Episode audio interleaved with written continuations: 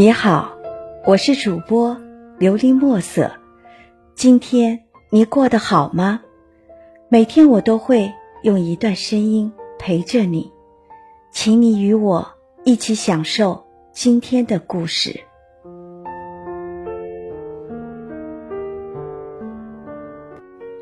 一本珍藏的笔记本，作者龟布。那是一本珍藏了多年的笔记本。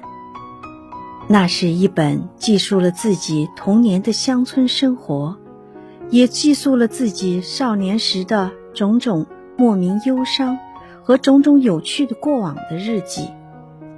我已经珍藏了二十多年，直到最近一次三年前的搬家，我都没忘把它烧上，放在我珍藏的地方。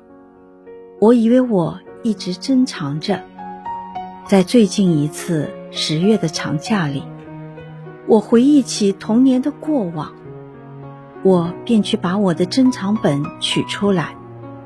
那是一本发黄的笔记本，古朴色的。我翻开了第一页，发现这不是我的珍藏本，这是一本工作记录本。我记得工程日记。我的心一下子失落了起来。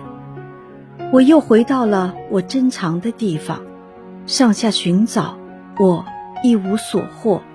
我急了，又满屋子的找，我愁然若失，心无着落。那是我断断续续记了近十年的日记，是我珍藏的无忧无虑的时光。我总想着，我闲下来的时候。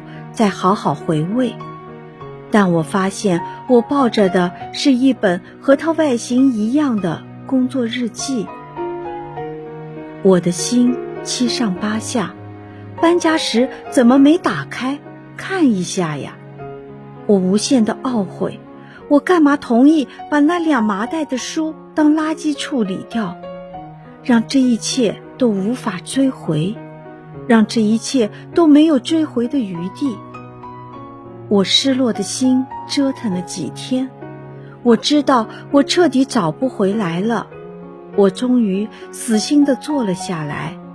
我和我慈爱的母亲点滴记忆又在我心里若隐若现的流淌，还有那恩师纯纯的教诲，以及少年童年的一些趣事。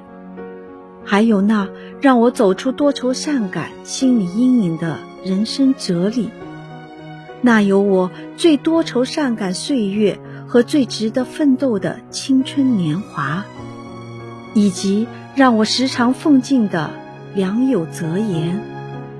我失落时，我悠闲时，总是想翻一翻。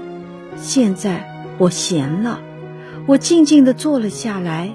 一念不息，便又提起了笔。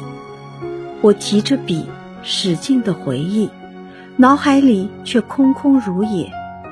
我呆坐许久，便住了笔，对自己说：“没有留下痕迹的，都不是重要的吧？